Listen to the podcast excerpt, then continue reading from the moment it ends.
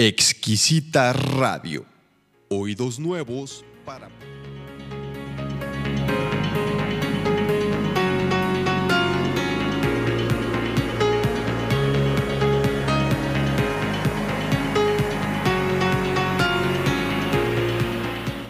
Metamorfosis, un espacio para las personas que anhelan transformar su vida. Descubre y reconoce el poder que tienes para hacerlo. Soy Lili Campos, acompáñame todos los viernes a las 6 de la tarde por Exquisita Radio. Tiempo de transformación, tiempo de metamorfosis. Comenzamos.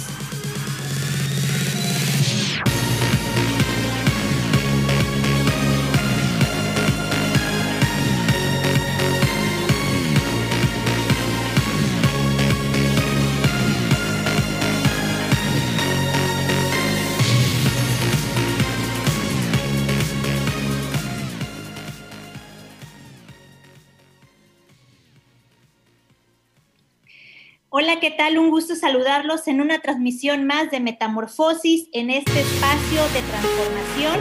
Y bueno, estamos transmitiendo en vivo a través de la exquisita radio. Tenemos unos invitados muy especiales de lujo el día de hoy para abordar un tema también que me parece súper importante, el tema de la cotización del agua en Wall Street.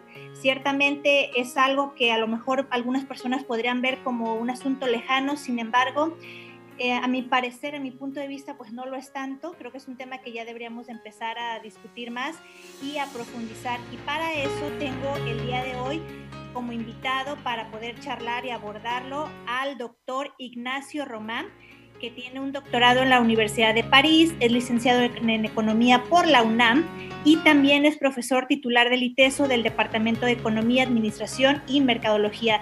Doctor, ¿qué tal? Un gusto, muy buenas tardes. Lili, es un gusto estar contigo y con todo tu auditorio. A tus órdenes. Muchas gracias por aceptar la invitación, primeramente. Y bueno, pues vamos a irnos de lleno ya al tema de discusión del el día de hoy del programa, ¿no? Que es acerca de la cotización del agua en Wall Street. Ciertamente este asunto, pues como comentaba al inicio del programa, es algo que brincó mucho en las noticias, hubo como un revuelo, pero creo que ahorita otra vez ya se está medio aplacando el asunto, sobre todo cuando se observó que la, nota central posicionaba este hecho más que nada para el estado de California en Estados Unidos. Sin embargo, me gustaría preguntarle, usted como, ¿qué opina al respecto? Pues eh, como una persona que está adentrada en el aspecto de la economía, ¿cómo esto podría repercutir no solamente a México, sino al mundo en general? No, repercute y de hecho ha estado repercutiendo indirectamente desde hace décadas. A ver, mira, la economía se define como la disciplina o ciencia o como le quieran llamar, que administra recursos escasos. ¿Cuáles son los recursos escasos? Bueno, pues generalmente se advierte que son aquellos que tienen un precio. ¿Qué bien no es económico? Por ejemplo, la luz del sol o por ejemplo el aire que respiramos. Sin embargo, el agua, que generalmente también pudiera ubicarse en una lógica límite, en un sentido de ser un bien económico o no, pues ahora esto de la bolsa lo está empujando cada vez más a ser una mercancía más, es decir, no un derecho social para la población, como la vida, sino una mercancía que se compra y se vende en cualquier lado. Indirectamente ya cotizaba, porque existen los mercados de materias primas, los mercados a futuro, como el de Londres, como el de la Bolsa de Comercio de París, como el de Chicago, que es el más importante de todos, y entonces se pueden, por ejemplo, cotizar las cosechas. Y entonces se dice, bueno, a futuro, dice una empresa, yo te voy a comprar a ti, empresa productora de alimentos, tu cosecha de maíz del año 2030 y se fije el precio de aquí al 2030 y se compra. Y para producir ese maíz, evidentemente, pues se requiere agua. Y entonces eso genera una presión ambiental enorme. Y esta cosa que se le llamaba originalmente los forwards, eh, estos mercados a futuro, en realidad existen desde el siglo XIX. La bolsa, por ejemplo, de comercio de París es del año 1900.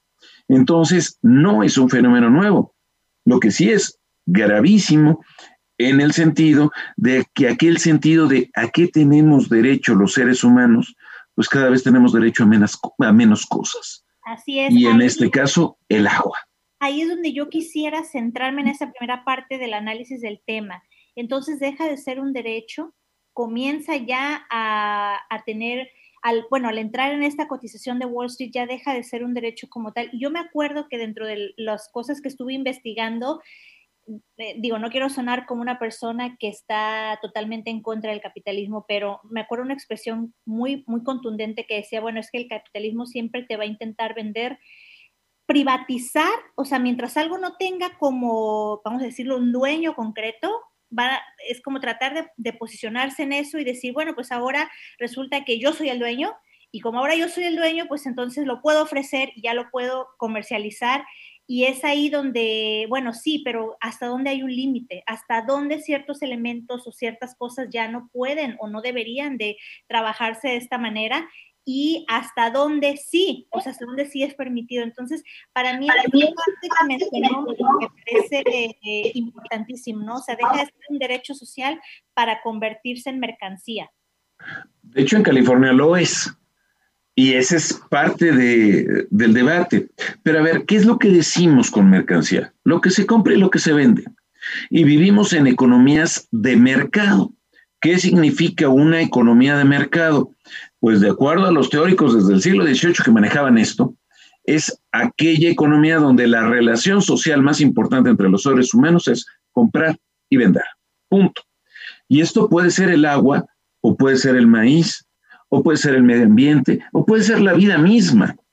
En otras palabras, cuando nosotros decimos, tienes que estudiar aquello que se requiera en el mercado, es decir, yo me voy a preparar, yo sirvo en la medida del dinero que voy a ganar. Y el dinero que voy a ganar depende de qué tan rentable soy. Porque entonces no soy ser humano, soy capital humano. No soy una persona entera, soy mano de obra. No soy algo que piense en sí mismo, soy una cosa, soy un recurso, un recurso humano. Es el gran problema en el que estamos en la lógica de economía de mercado y ha sido desde hace muchísimo tiempo. Lo que es ahorita clave en el caso del agua es que hay una brutal necesidad de agua para producir todo, la denominada huella hídrica. Entonces, ¿qué es lo que se dice? Aquellos que tengan derechos sobre el agua, pozos, manejo de aguas a partir de empresas privadas, igual que ocurre en Estados Unidos con el petróleo, pues también se le pueden vender al mejor postor para hoy, para mañana, para dentro de un año o para dentro de muchos años. ¿Y quiénes son los que van a comprar esas especies de, entre comillas, cosechas de agua? Pues cualquier tipo de empresa. Para producir una sola papa se necesitan 25 litros de agua para una naranja 50, una manzana 70, una cerveza hasta 300 litros de agua. Para poder producir, por ejemplo, una hamburguesa de 150 gramos, 2.400 litros de agua, un litro de leche, 1.000 litros, un kilo de carne de res, 16.000 litros, un celular, 23.200 litros, una computadora, 37.800, un automóvil promedio, 246.000 litros de agua. Entonces, pues las empresas automotrices, las empresas electrónicas, las empresas de alimentos, las empresas de ropa, de cerveza, de lo que sea, les interesa tener asegurada su provisión de agua de aquí para el real. Y ahí, doctor, ¿qué papel jugaría en este escenario en donde ya está cotizando, vamos, Estados Unidos? O sea, ¿qué papel estaría jugando entonces el Estado en la regulación o ya queda fuera totalmente del juego? ¿Ya no, no figura? Pues es que ahí lo que se maneja es que es una mercancía como tal. Y de hecho es el caso no de Estados Unidos, es el caso concretamente de California. ¿Qué es lo que ocurre? Después de los incendios forestales, fueron gigantescos, viene un problema de sequía enorme, de escasez brutal de agua. Y California es una de las siete, ocho economías más grandes del planeta. Es una productora gigantesca necesita cantidades faraónicas de agua. Y entonces, pues, ¿de dónde se va a sacar? Pues la compramos en los mercados internacionales. O simplemente establecemos algún acuerdo también con México, lo que pasó con Constellation Brands en el caso de la industria cervecera en el Valle de Mexicali, solo para dar un ejemplo. Entonces, ¿qué es lo que importa? ¿La inversión extranjera y la confianza de las inversionistas o el que ciudades enteras puedan o no disponer de agua? Esa es la bronca.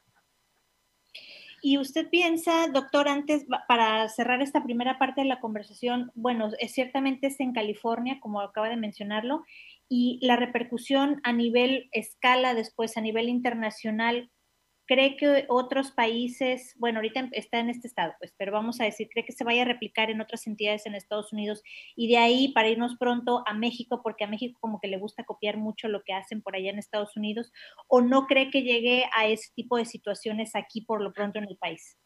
No, sí puede ser en cualquier lado. Es decir, y se puede vender políticamente en el sentido de decir, estamos dando confianza para que venga la inversión internacional y para poder entrar como economía competitiva en el plano general y con esto estamos teniendo una buena relación del Estado con las empresas y esto generará más empleos, salarios, desarrollo y posibilidades para este país. Se puede vender lo que sea. Es correcto, ese discurso ya lo hemos escuchado en otras ocasiones con otro tipo de políticas que quieren implementar, reformas también. Entonces, ante esta situación, antes de irnos al corte, doctor, ¿qué hacer con, con esta primera parte, con este, pues como aviso ya que está ocurriendo? ¿Qué hacer ante esto? Digo, ¿la ciudadanía tiene algún mecanismo, algo que podamos hacer o, o ahorita pues realmente no se puede hacer nada? ¿Qué opina usted? En el caso del agua en, México, hace pocos años hubo justamente el derecho, el, perdón, el debate sobre la ubicación del agua como derecho.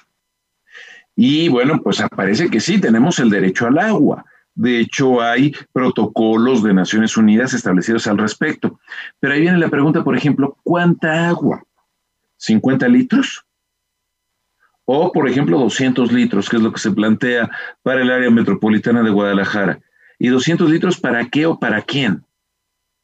Entonces, a mi parecer, el derecho al agua o el poder pelearlo implica justamente el poder establecer una estrategia de desarrollo que no sea hidrointensiva.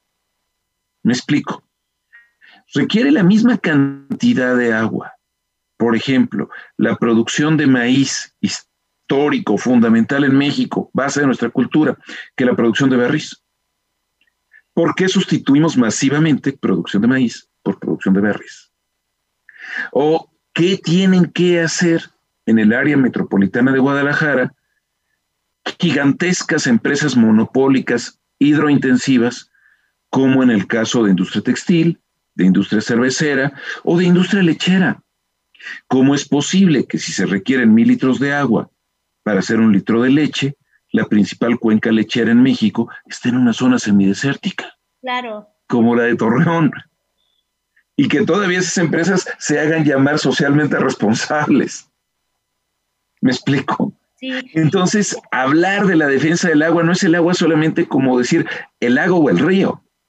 Es decir, ¿a qué le apostamos para producir y para consumir como ciudadanos? No es solamente decir que llegue más agua con más presas. Es decir, cómo nos organizamos para vivir mejor, no necesariamente con un uso mucho más intensivo de agua es que esto, esto que usted menciona, doctor, es donde se pone por delante la parte, esta parte que usted decía de las inversiones y que está creciendo la economía y que están creciendo, hay más industrias, más empleo, pero a costa de qué, sin tomar en cuenta los recursos naturales. O sea, quieren abrir fábricas y, empresas y todo, pero en zonas que no necesariamente son las indicadas para eso. Y creo que ya había habido, ya existía pues polémica por algunas compañías que querían que querían este, en ese momento ellos abarcar ciertos territorios que no, que de agua, pues que no, que la gente no se dejó. Y a la industria minera, el fracking. Exacto, y que por ello no, pues no, no ocurrió. Pero ciertamente eso que menciona es un tema clave. Vamos a ir ahorita a un corte, doctor, y vamos a regresar después para seguir platicando con usted. Antes de ir al corte, me gustaría comentarles a las personas de la audiencia que nos están siguiendo que, bueno, pues tenemos ahorita las clases de regularización escolar abiertas, disponibles para las personas que quieran inscribir a sus hijos en la cuestión de lectoescritura. Si quieren que sus chiquitines aprendan a leer mejor, mejor en esta habilidad o en la parte de la escritura, bueno, pues podrán tener más información ahorita aquí en el corte. Y también la cuestión de las clases de oratoria. Bueno, hay varios cursos que están disponibles, lo podrán ver a continuación en el corte y regresamos.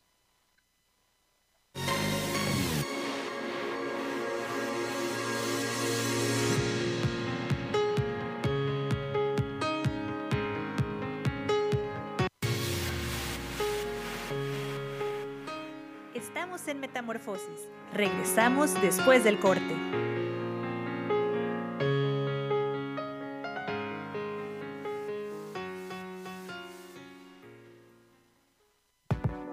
exquisita Radio. Oídos nuevos para propuestas nuevas. Exquisita Radio. Oídos nuevos para propuestas nuevas.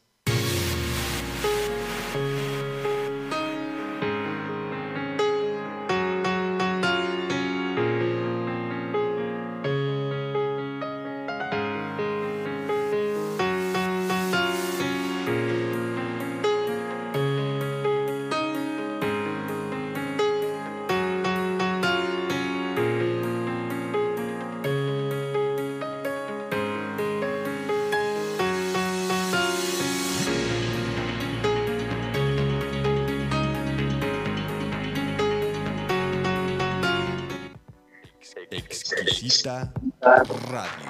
Oídos nuevos para propuestas nuevas.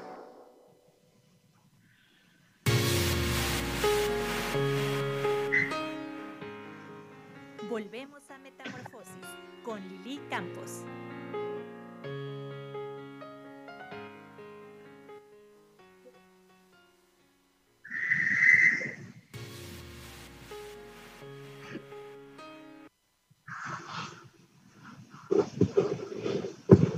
Ya estamos de regreso en esto que es Metamorfosis. Estamos transmitiendo en vivo en este viernes 18 de diciembre. Son las 6 de la tarde con 37 minutos por Exquisita Radio. Muchas gracias a las personas por el favor de su atención, a la audiencia y también a nuestros invitados, al doctor Ignacio Román, que estamos hablando el día de hoy acerca de la cotización del agua en Wall Street.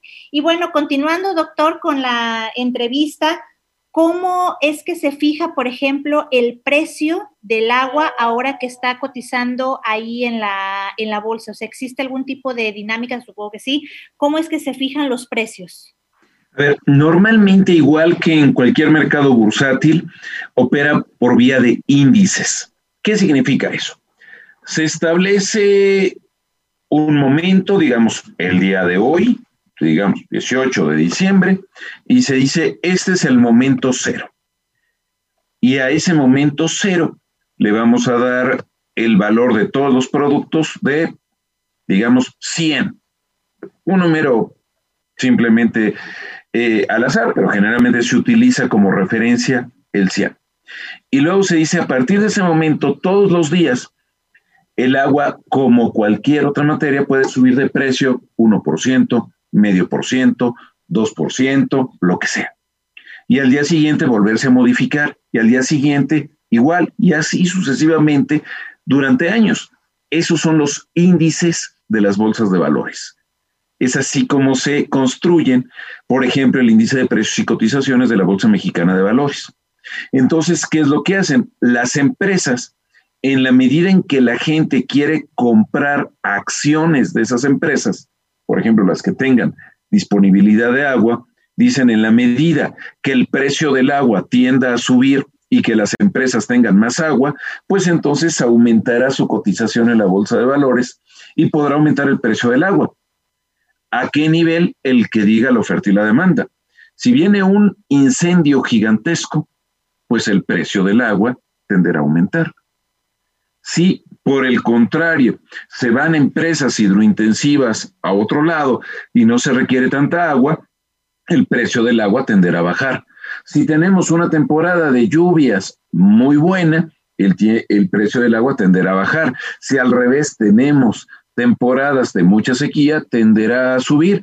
Y entonces Tlaloc y San Isidro Labrador se convertirán en los referentes fundamentales de la Bolsa de Valores y pasará igualito que lo que ocurre, por ejemplo, con los vinos. Entre más seco sea un año y más concentrada esté la uva y más escaso sea el vino, se supone que el vino es mejor y cuesta más caro. Es la misma lógica la que se emplearía en este caso. El asunto aquí, para ver si lo puedo resumir bien, el asunto aquí es que, bueno, con esos cambios en los precios, o sea, primero de entrada es quienes manejan el agua, ¿no? O sea, quiénes van a poder acaparar el agua, que evidentemente no va a ser el, ciudadano de a pie, ¿verdad?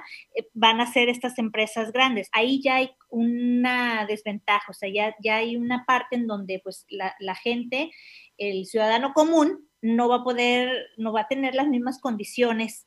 Segundo, el, este juego con el precio del agua, pues aquí no estamos hablando como el vino a lo mejor, o sea, digo, no es indispensable para vivir, ni tampoco el oro, o el petróleo ciertamente es, es un recurso que se utiliza para muchísimas cosas, pero aún así el petróleo no es algo que sin eso no vives, o sea, si no tienes ese recurso no, no vas a vivir. En el caso particular con el agua, vamos a decirlo, el asunto es que es completamente diferente. Nosotros hablábamos de broma que si después se va también a cotizar en bolsa el aire, ¿no? Porque estamos aquí ya eh, analizando un asunto que sí es de vital importancia para la, supervivencia humana. Entonces, yo quisiera hablar acerca de esta situación también. Ya, ya nos queda claro cómo funciona el proceso en cuanto a la, bolsa, pero vamos a, doctor, me gustaría la visión desde un punto de vista social. ¿Cuáles son entonces estas complicaciones a las que se puede enfrentar la ciudadanía con esta, em,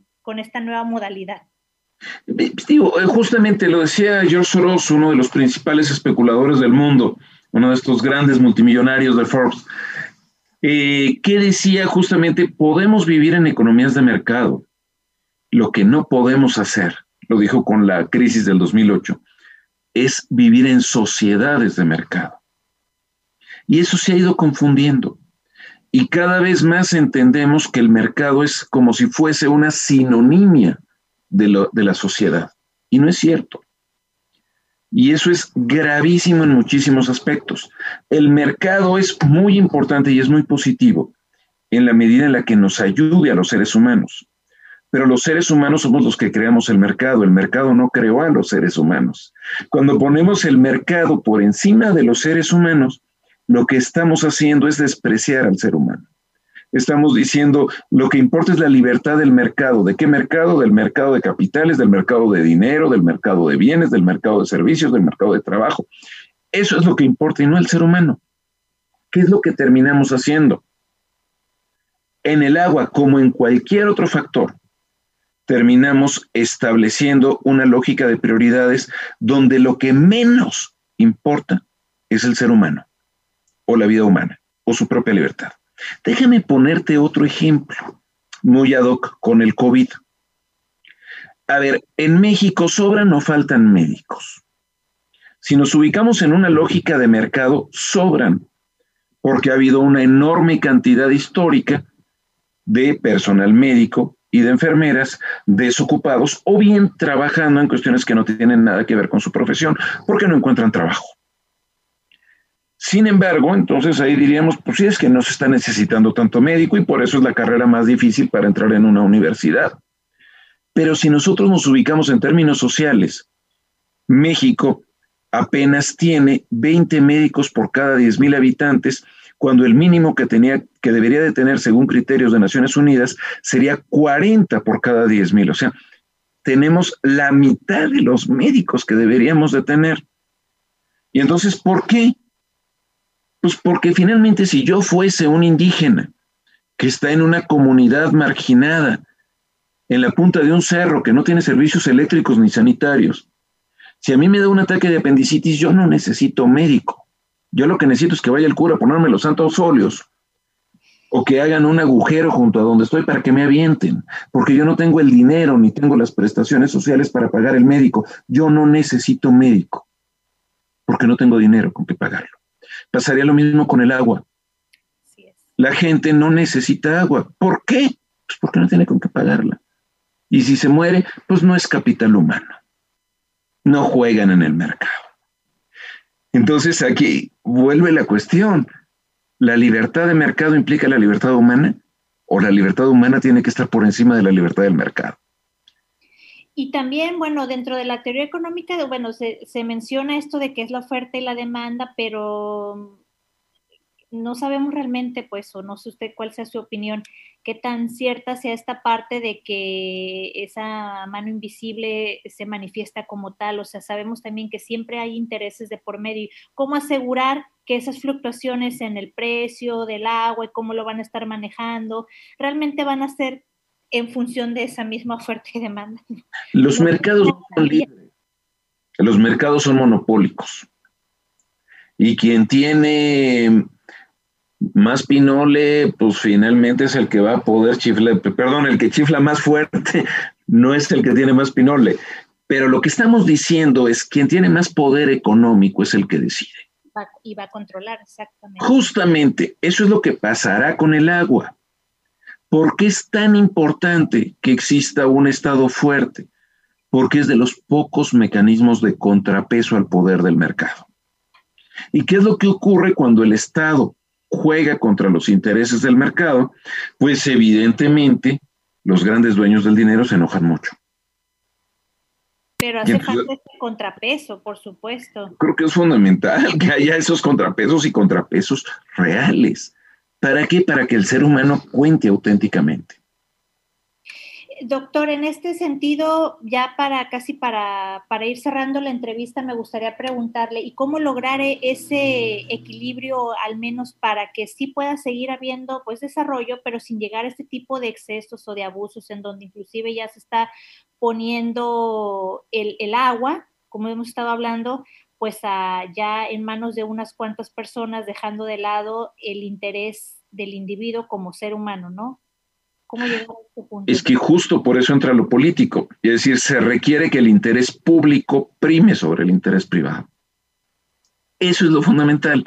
Y eso implica también participación política. Y eso implica no dejarse llevar por la manipulación de opiniones económicas, sociales, culturales o ambientales que simplemente jueguen en favor de quien tiene más dinero.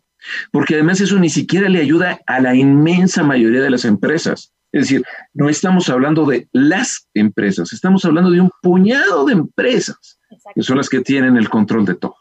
Pero eso no es lo que le conviene a la inmensa mayoría de las micro, de las pequeñas, de las medianas, que también requieren el agua y que también requieren el poder desarrollar acciones que les permitan sobrevivir. En una lógica que tienda a favorecer simplemente intereses monopólicos, que es gran parte de los límites de los mismos Estados Unidos, pues la sociedad tiende al colapso.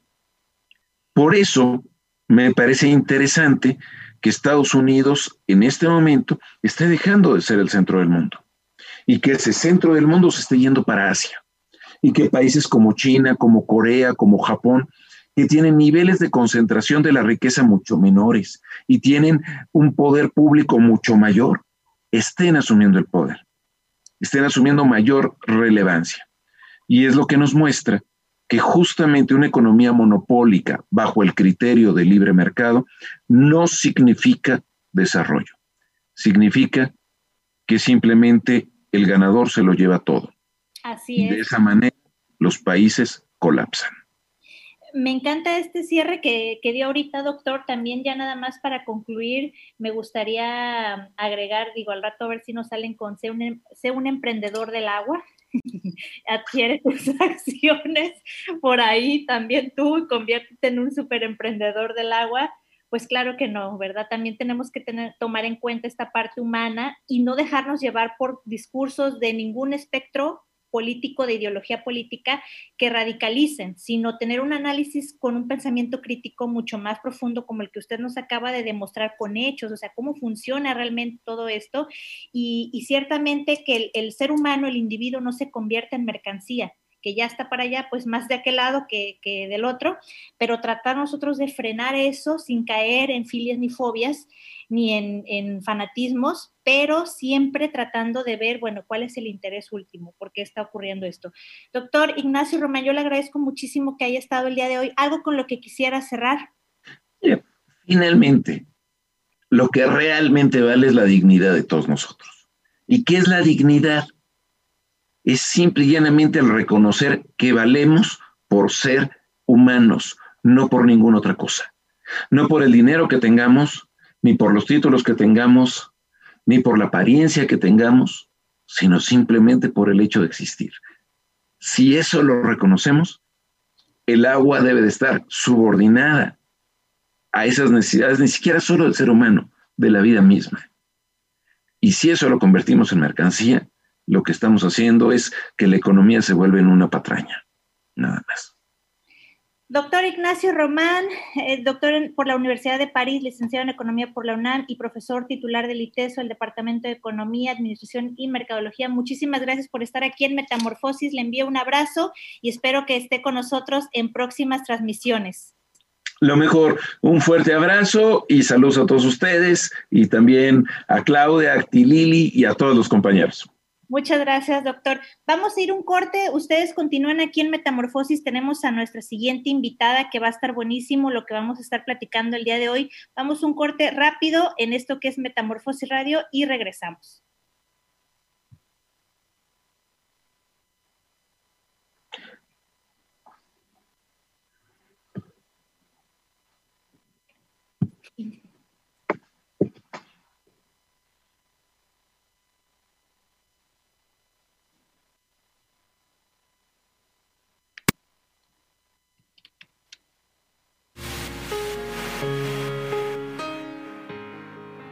Transformarse hasta convertirse en ese diamante que estamos destinados a ser. En Metamorfosis queremos ser tu instrumento de cambio. Sintonízanos cada viernes a las 6 de la tarde por Exquisita Radio. Tiempo de transformación, tiempo de metamorfosis. Hasta la próxima.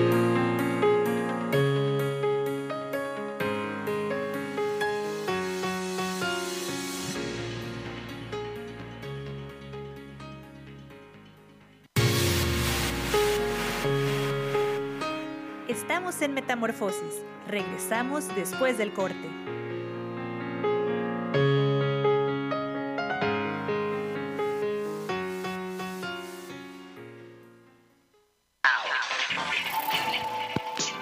Exquisita Radio.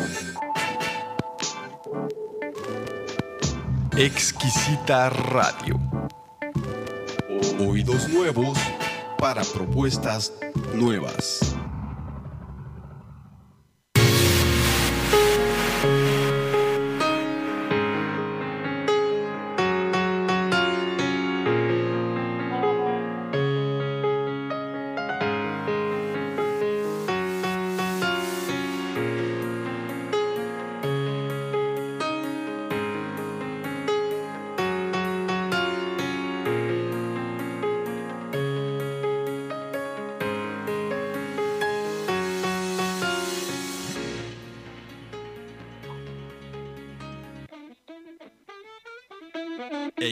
Exquisita Radio.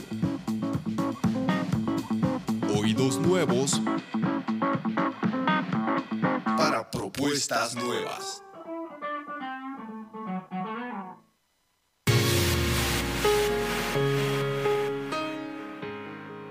Volvemos a Metamorfosis con Lili Campos.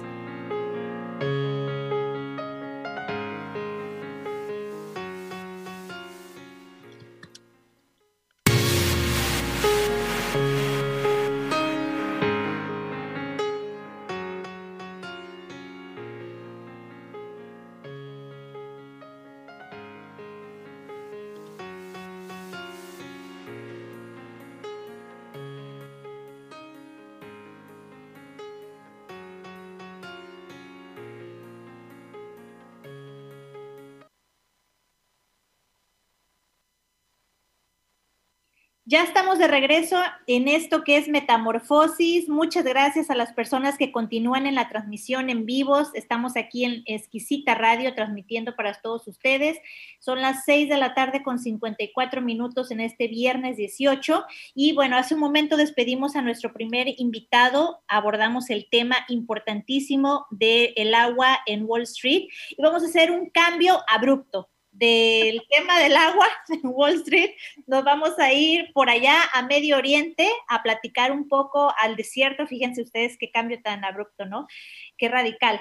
A platicar un poquito acerca de la historia y la cultura de mm, la danza árabe, cómo es que surge esta, este tipo de danza y específicamente cómo nos ayuda a nosotros para nuestra parte femenina y cuando estamos en una etapa muy bonita que es la etapa del embarazo. Para hablar de ello tengo a mi querida amiga Claudia Cortel, que ella es de Venezuela, profesora de danza árabe con 15 años de experiencia. Hola Clau, ¿cómo estás? Hola Lili, ¿cómo estás? Bueno, hola a todos. Este, mi nombre es Claudia Cortel y sí, soy venezolana, pero ya tengo un tiempito residiendo aquí en Guadalajara, ya cuatro años, ¿no? Eh, la idea de la danza árabe como tal, eh, Lili mencionaba un cambio abrupto del agua al desierto, y sí, ciertamente en cierta forma, pero recuérdense que tenemos también por ahí las corrientes del río Nilo, y el Nilo es agua, es vida, es, precisamente lo que va a llevar a estos orígenes y a este inicio de la danza, porque en el principio de la danza, todo se realizaba por los cultivos, las cosechas y esas, esas tradiciones y esos ritos hacia la fertilidad, como lo mencionabas, pero también con, con esas creencias religiosas que tenían. Y obviamente el río Nilo era de suma importancia porque gracias a él tenían las cosechas. Sin, eh, de hecho, el calendario se basaba en, en lo que era la afluencia y la sequía del río Nilo en esa época, ¿no? Entonces, bueno, vamos a iniciar un poquito sobre qué es esa danza. Cuando hablamos de danza árabe, realmente estamos hablando de un concepto muy amplio, porque danza árabe involucra demasiados países del Medio Oriente. Sin embargo, las bailarinas hoy en día como que hemos agarrado un poquito del folclore y hemos estado uniéndolo con esas bases de, la danza y de los estilos, como de repente puede ser el ballet, que nos han centrado un poquito en los, en los movimientos y hemos dejado de estar tan centrado en la tierra y hemos podido pasar a elementos y a ejercicios en donde nuestro cuerpo empieza a moverse y a evolucionar de forma que no nos está haciendo daño, sino que nos está mejorando a nivel físico, a nivel espiritual, a nivel emocional. Qué bonita esta parte que mencionaste y cómo hiciste el enlace, ¿eh? muy inteligente, sí, te felicito esa creatividad mental, eh, pero es verdad, porque el río Nilo, bueno, fue la cuna de esta civilización tan importante porque ahí podían, tenían el acceso al agua y podían tener los cultivos. Y ciertamente entonces la danza comienza como ofrenda, ¿no? A esto mismo de las cosechas, la fertilidad. Los calendarios eran lunares, no tenían el calendario solar que tenemos ahorita y dentro del aspecto de la fertilidad, la mujer cuando, cuando practicaba, bueno, de entrada, Clau, ¿esta danza era solamente para mujeres en, en aquella época, o sea, en los orígenes, o también la practicaban hombres? Eh, hay como que muchas creencias con respecto al origen principal de lo que es la danza árabe. ¿Por qué hay creencias? Porque ciertamente lo, lo, primero que observamos en la danza son jeroglíficos, imágenes. Entonces, cuando efectivamente se inicia la danza árabe, no tenemos un año o una fecha muy particular para, para pautarla. Sin embargo, sí tenemos, basados en esas imágenes, la certidumbre de que es, eh, inicia más o menos en Anatolia Central, en la parte mediterránea, de repente hacia Turquía, lo que sería el día de hoy, ¿no? Y este, inicia por las sacerdotisas ah, dando ritos, sacerdote, ah, eh, sí, sacerdotisas, ¿sale? a, lo que sería la mm, evocación a los dioses. Entonces, sí inicia para la parte femenina, hacia las, sacerdotas, eh, eh, sacerdotisas, perdón, hacia los dioses y las diosas de su religión, pero eventualmente esto cambia, se va modificando, porque como es folclore, ¿ok? Así como aquí hablamos, bueno, escuchamos una música y bailamos porque nuestro cuerpo empieza a, surgir el movimiento y la sensación de la música. Igualmente, en todas partes del mundo, incluyendo esta, esta sección del Medio Oriente, nace la danza también para los hombres. Los hombres también tienen derecho de bailar, ¿no? Entonces, claro, y, se ve bien, ¿eh? En el DAPKE. En el DAPKE. Entonces, para los hombres se comienza a, a, dar como una danza un poquito más hacia el pastoreo, hacia las actividades que ellos hacían, incluso hacia la parte del comercio. Mientras que para las mujeres empieza a ser para los sectores en donde ellas este, estaban vinculadas. Por eso es que empieza esa relación de la danza hacia el embarazo, hacia la fertilidad. Este, eh, habían creencias de que cierto tipo de movimientos ayudaban a, generar mejor eh, el, procrear este, el nacimiento de un niño. Ah, hoy en día sabemos que no necesariamente si bailas o no bailas, obviamente puede ser fecunda, ¿no? Sin embargo, sí conocemos y sí hemos analizado científicamente que hay movimientos en la danza árabe que te ayudan durante el embarazo. Y justo de esa parte quiero que nos centremos en la charla del programa, eh, Clau. ¿Cuáles son, si nos podrías compartir un poquito más, cuáles serían esos movimientos o, dentro de lo que tú sabes, pues que ayudarían a la fertilidad? Sí, mire, eh, la danza árabe tiene como tres sectores corporales importantes. Está el sector donde está nuestro pecho hacia arriba, entonces tenemos esos movimientos geniales de la cabeza, los hombros, pero tenemos la parte eh, que viene siendo del pecho hacia la pelvis. En esta parte sería la parte principal para las mujeres embarazadas, porque con ellas generamos lo que son las ondulaciones, ¿ok? Esos movimientos que ustedes ven de Shakira con el, con el, lo que llamamos nosotros la ondulación o el camello, ¿no? Este, en donde el movimiento es un movimiento de onda o de una ola con nuestro estómago, ¿ok? Ahí estamos trabajando los abdominales completamente y estos movimientos de ondulación horizontal en donde estamos trabajando a nivel de proyectarnos hacia el piso, en donde nuestras caderas hacen un círculo o un movimiento de infinito. Son caderas, eh, son movimientos que nos ayudan a distintas cosas. Este, nos ayudan a ejercitar la pelvis, nos ayuda a ejercitar esos movimientos, esos músculos abdominales que tenemos, ¿no?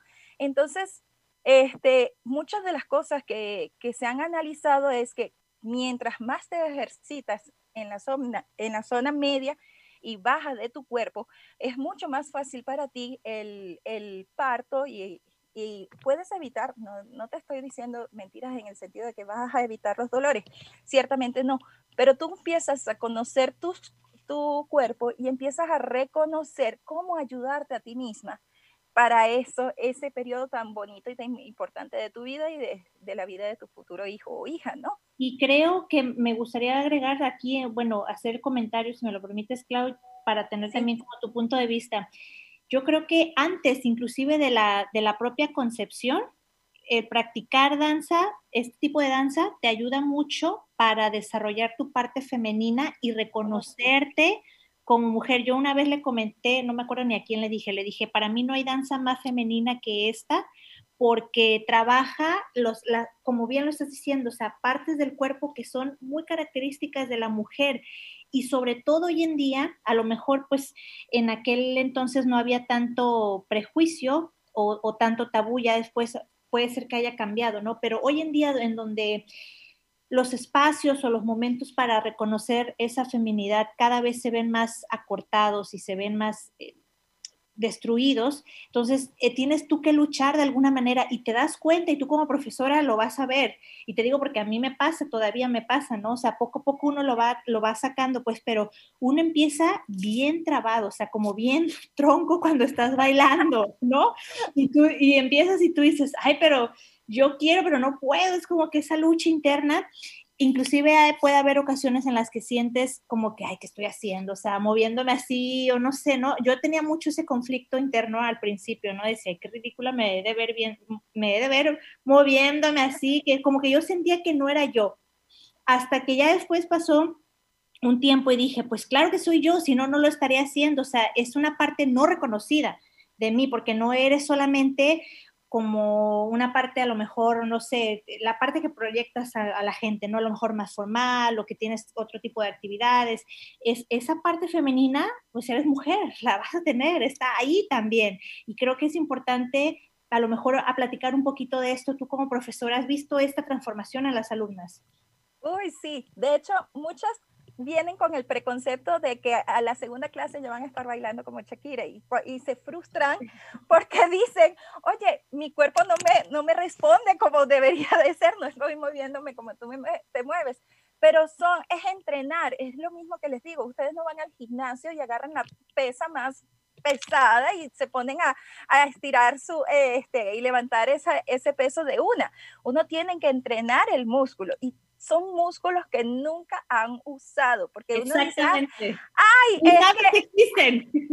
Yo, ah, yo hay que usar los hombros y resulta ser que el hombro tiene el homoplato que tienes que mover en seis sectores, entonces tú dices, es que el hombro se mueve en seis partes, sí, se mueve en seis partes, y hasta en ocho si es necesario, pero son músculos que nunca has entrenado y que tienes que entrenar poco a poco. Y eso de lo que hablas de la feminidad también es sumamente este, importante. Yo siempre me voy a acordar de la película Memorias de una geisha, cuando decían, cuando te transformes, este, con una mirada vas a lograr parar a alguien. Pues con la danza es lo mismo. O sea, uno sin necesidad de mover su cuerpo, con tan solo la mirada, de repente un toqueteo de, de la cabeza y un poquito de danza de, de la mano y ya enamoraste al, al, público, porque es una conexión de la música con tu persona. Entonces, eres tú, eres, es el poder de la feminidad contigo. Te enlazas con la melodía, te enlazas con la percusión o con el tambor y te conviertes en otra persona totalmente. Y creo, Clau, bueno, ya lo vamos a ir discutiendo, creo que en la primera parte, o sea, cuando tú es como un despertar, cuando tú despiertas esa primera esencia, poco a poco en la vida vas reconociendo otras áreas de la feminidad también. Pero antes de ver esas otras áreas, necesitas primero como hacerte consciente, traerlo a conciencia, despertar esa parte femenina, porque estás como, a lo mejor estás como medio ciego, ni siquiera te das cuenta que lo tienes bloqueado y tú dices, y, y, ahorita me acuerdo que, por ejemplo, está esta parte donde dicen, ay, es que, las, que luego no pueden salir embarazadas, y le dice, pues es que no intentes, o sea, no te obsesiones, como que si fuera, haces de todo y, y, ya no sabes qué más inventar para poder, lo primero, o sea, pues como que relájate, ¿no? O sea, velo como un, un asunto no de una competencia, como que tiene que ser, porque si no, si no es ya, entonces no va a ser nunca, o sea, relajarse y así como ese, ese, ese comentario que te hago ahorita, ese pequeño detalle, hay muchísimos que poco a poco, en vez de fluir y en vez de irlo mm, como primero que nada disfrutando, lo, vas, lo quieres forzar. Entonces, me parece que ese aspecto es un primer reconocimiento y acercamiento a la parte femenina, a reconocerte tú, y ya de ahí van saliendo otras cosas también hasta de la propia creatividad. Sí, no, realmente la mujer es un ser impresionante, este, eh, impresionante porque es un ser generador de vida. Este, nosotras con la danza árabe, eh, una de las cosas que me llama más la atención de ella es que no, eh, uno es, permite muchas personas bailar, no necesitas, porque este es otro patrón, no tengo que ser flaca para, para bailar, no, o sea, puedes tener el cuerpo que quieras realmente y bailar. Lo importante es cómo te sientes tú. ¿Eres feliz? ¿Te aceptas? ¿Te quieres? Y eso es lo que te hace bailar y eso es lo que te hace es que el escenario te ame. No si eres gorda, flaca. El patrón de la belleza oriental es un patrón gordito, si vamos a rellenito no es una belleza de, Hollywood, es otro tipo de belleza. Y cada belleza está este, con un patrón dependiendo de su cultura, de su sector. Entonces, de repente nosotros vemos un griego y es una narizota. Entonces, no, quiérete a ti misma y siéntete feliz. Y una de las cosas que me gusta de la danza árabe es precisamente que te permite desarrollar la creatividad, porque tenemos fusiones y de repente entonces tienes, escuchas un tango árabe o escuchas una canción que es flamenco árabe o escuchas o, este, una salsa árabe y entonces están generando distintas cosas que con tu imaginación y con este, eh, conceptos aprendidos de los pasos básicos de la danza árabe, con los pasos de, de otro tipo de danza, empiezas crear. Entonces es un generador además de, tu propia eh, creatividad e, imaginación. Y, no te sientes limitada, puedes expandirte, ¿no? Y eso que mencionaste de la sensualidad es bien relevante porque efectivamente la sensualidad no tiene que ver con el físico, eso es un asunto más psicológico y de juego de la seducción y cómo te aceptas tú y cómo te sientes. Y ese mismo halo de misterio que existe en los, por ejemplo, en los, eh, como, esa idea que se tenía de, la danza, danza oriental cuando llega a Occidente, ¿cómo veían a las bailarinas? Como todas exóticas y así, todas con ese halo de, misterio. Era por lo mismo, porque era un trabajo de sensualidad, no tanto de sexualidad, sino de, de no mostrar todo, muestro poquito, pero lo demás se queda a la imaginación y entonces eso despertaba más como que, ah, ¿no? Los hombres y, y, cómo jugaban con las luces, el velo, los vestuarios, o sea, todo eso es un, es un mundo fantástico que tú vas creando como bailarina y el cual vas aprendiendo también a jugar con esta parte de la sensualidad y te das cuenta que efectivamente no es ni el mejor cuerpo, ni es tampoco, porque tú puedes tener un cuerpazo, pero si no te la crees, si tú no te crees, sí pasa, claro, claro. Pasa, sí pasa. Y en cambio, si tú te sabes que eres bella y valiosa por como tú eres y estás contenta y estás feliz, pues claro que tú vas a lucir muchísimo más cuando estás en, el, en el escenario. Y bueno, ya digo, mencionando aquí también esta parte histórica, no sé si has oído tú acerca de, la, de las biografías de Cleopatra, no era la mujer más bella realmente. Era muy inteligente y, era muy elocuente al hablar, pero no necesariamente era como la han pintado que mencionaste tú en Hollywood.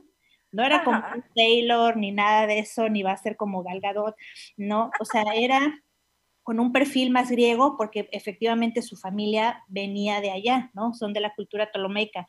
Y la nariz, pues no era así como que tú digas, ah, más finita y más bonita. Entonces, bueno, ciertamente también nos ayuda para eso. Y ahorita me gustaría que platicáramos un poco más sobre el curso que, estamos organizando, ¿verdad? Para las embarazadas que quieran ahora o nunca, chicas, porque si ya lo tenían por ahí planeado, pero no se animaban por una cosa o por otra, creo que este es el momento indicado para poder hacerlo. No es cierto que digo, a menos que sea un embarazo de alto riesgo, pero si no es así, no es cierto que no debes de hacer absolutamente nada, porque entonces solamente vas a estar inclusive poniendo en riesgo tu propia salud. Es bueno estar activa, ¿no? O sea, estar haciendo ciertas cosas que te pongan activa. Y dentro de esto, Clau, ¿qué más, qué otros elementos hay importantes que tú nos podrías destacar para practicar durante el embarazo en la danza? Sí, fíjense, una de las cosas importantes en el embarazo es crear las endorfinas. Este, hay un patrón que se genera eh, con el cambio hormonal en, una mujer embarazada que puede causar la depresión postparto. Entonces, es muy importante que antes, antes de tener ese bebé, tú seas feliz, tú te quieras y tú quieras lo que viene. Si no, hay consecuencias que a pesar de que tú dices, no, no me va a pasar, puede sucederte. Entonces creamos las endorfinas. ¿Cómo creamos las endorfinas? Haciendo ejercicio. Este tipo de ejercicio, este programa que estamos creando, es un programa de bajo impacto, porque ciertamente la danza árabe tiene alto impacto y, medio impacto.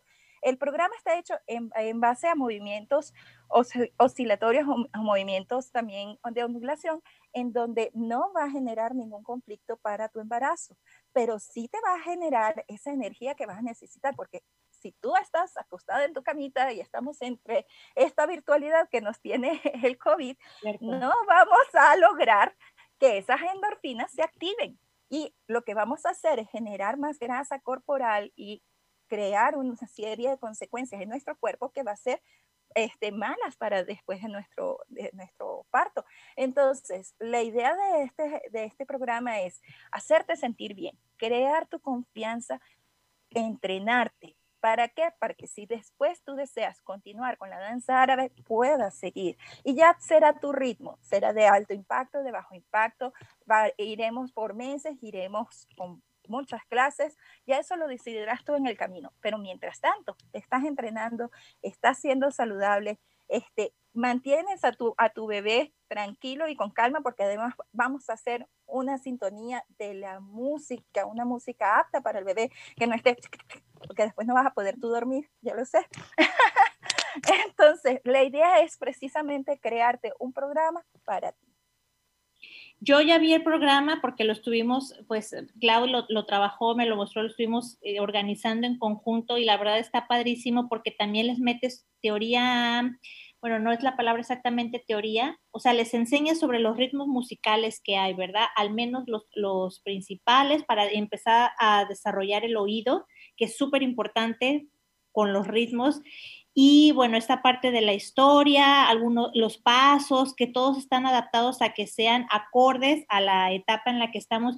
Y lo que mencionaste de las hormonas, eso es súper importante yo estoy embarazada, te puedo decir que es real, o sea, es real eso de que es una locura las hormonas, un día te sientes la persona más feliz del mundo, el otro día quieres matar a todos o estás en depresión, es, es, un cambio muy abrupto.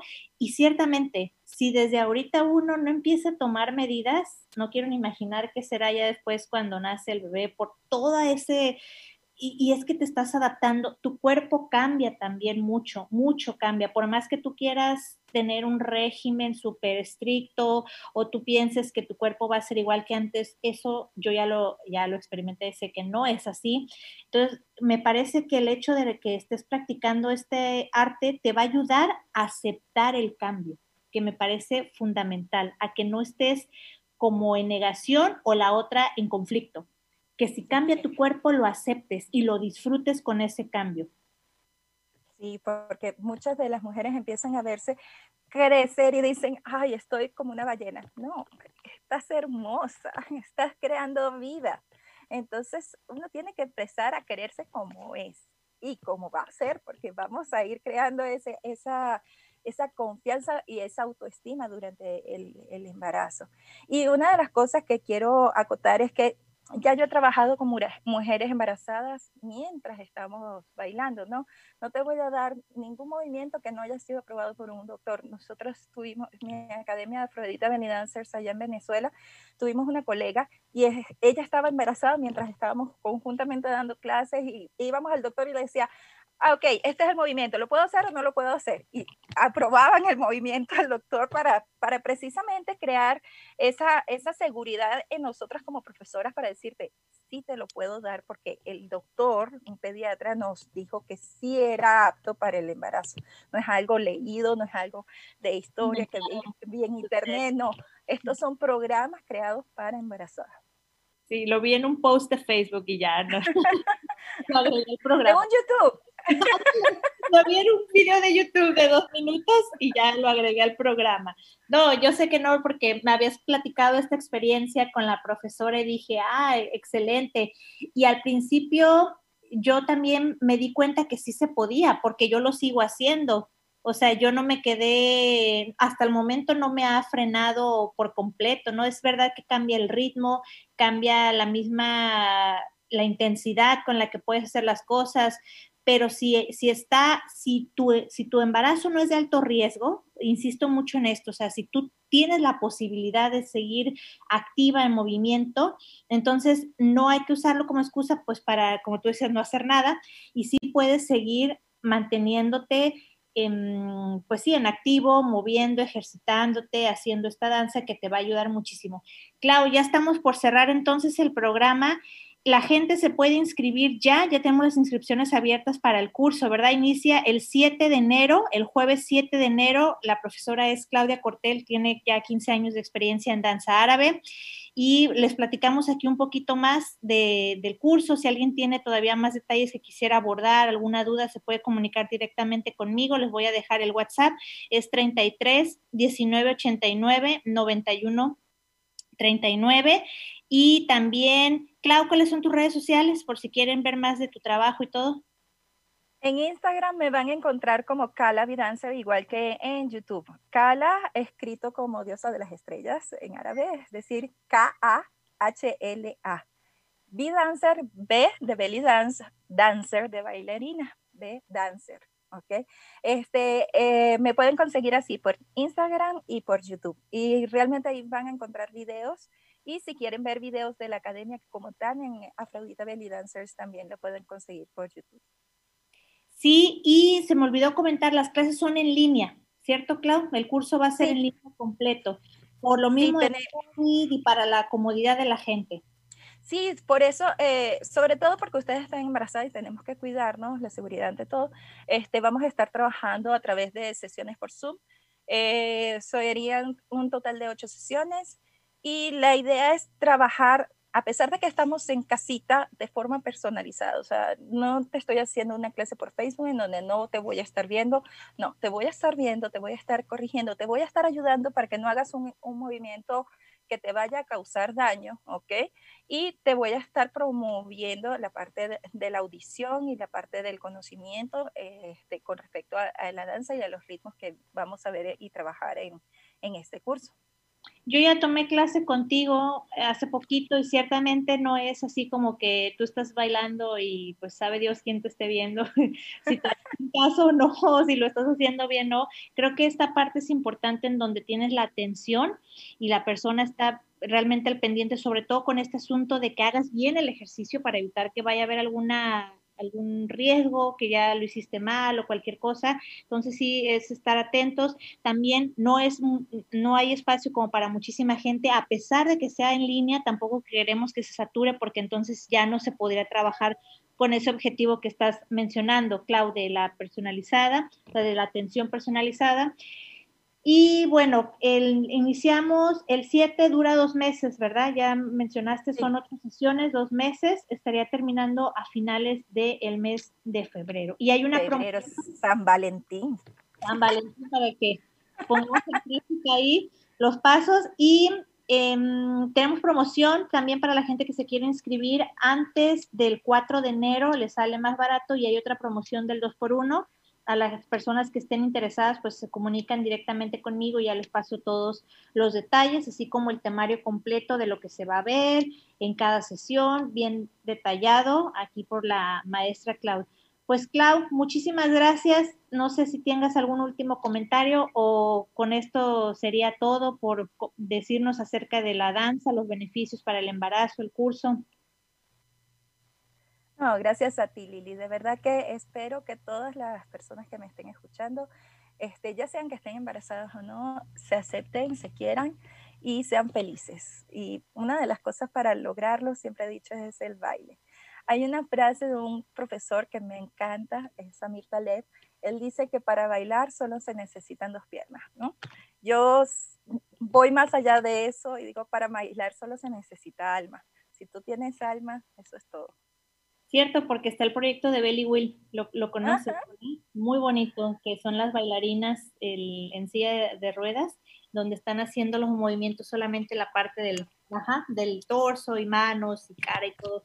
Es un proyecto muy bonito. Pues muchas gracias, Clau. Antes de concluir el programa, también les recuerdo los cursos que tenemos. Bueno, ya escucharon, está este que es de danza árabe especial para embarazadas, nivel principiante ¿Y por qué principiante? Porque si les gusta, pues ya se pueden quedar ahí, pueden darle seguimiento, continuidad, que también les va a ayudar a esta parte de la depresión del posparto, que se despejen, tengan lo de las endorfinas, una nueva motivación también de recuperar a lo mejor la figura, se sientan saludables, aceptadas y sobre todo pues queridas por, por ti misma, ¿no? Por ellas mismas.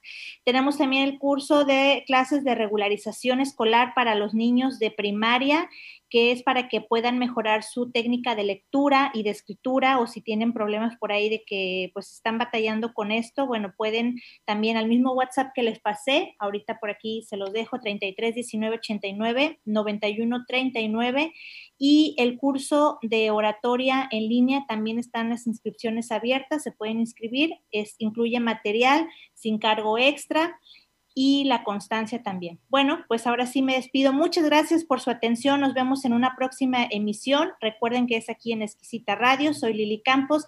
Gracias a nuestros invitados, pero sobre todo a la audiencia y gracias a Ricardo Robles que estuvo en controles. Un abrazo a todos. Hasta la próxima.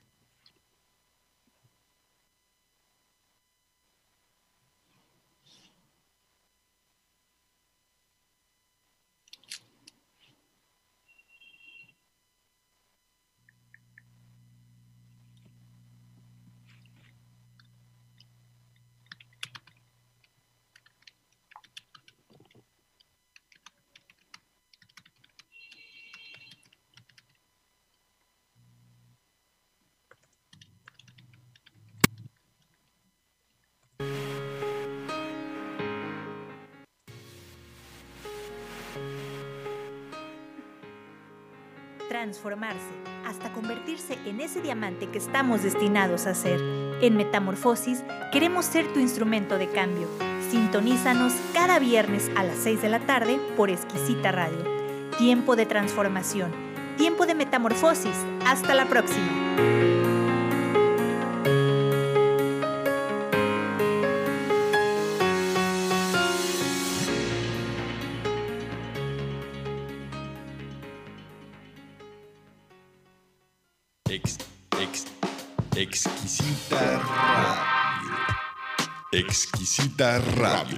Oídos nuevos para propuestas nuevas.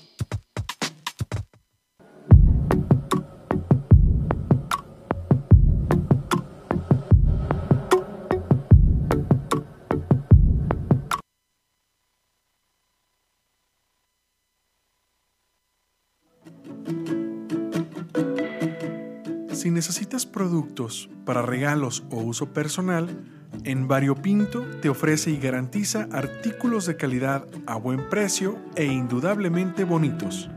Síguenos en Facebook como en Variopinto. Contáctanos al 33 25 41 49 63 33 25 41 49 63. En Variopinto el lugar de la diversidad.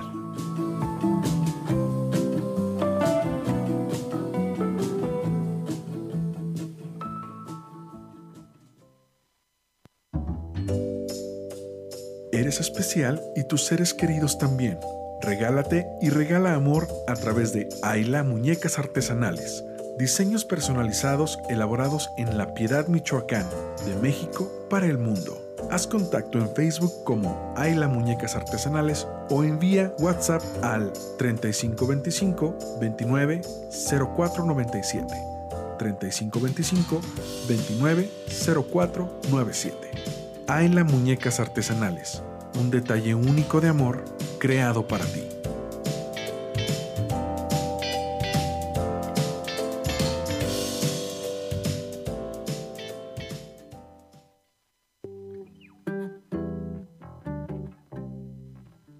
¿Deseas un rico sabor en tus bebidas y alimentos sin dañar tu salud?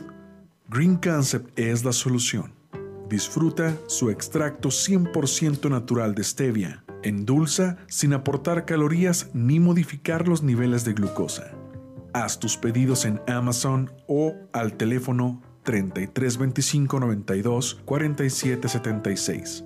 33 25 92 47 76.